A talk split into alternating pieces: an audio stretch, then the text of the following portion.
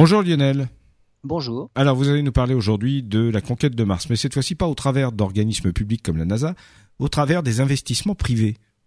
Oui, je vais vous parler du milliardaire américain Elon Musk, un fondateur notamment de Tesla, de SpaceX. Eh ben, en fait, Elon Musk vient de dévoiler son projet de vol habité vers Mars. Pour aller sur Mars, SpaceX propose deux lanceurs, un lanceur cargo pour le fret et un lanceur pour l'équipage.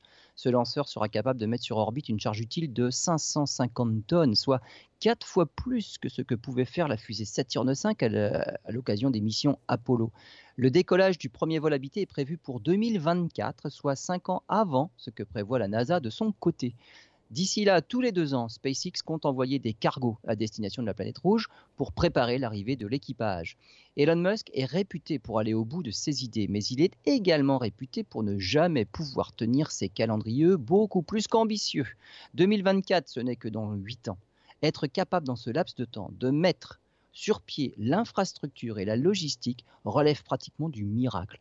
Il faut développer un habitat martien, le véhicule aller et retour et le lanceur qui ne pourra pas être le Falcon Heavy actuellement en développement, qui ne sera pas dimensionné pour cette, épopée.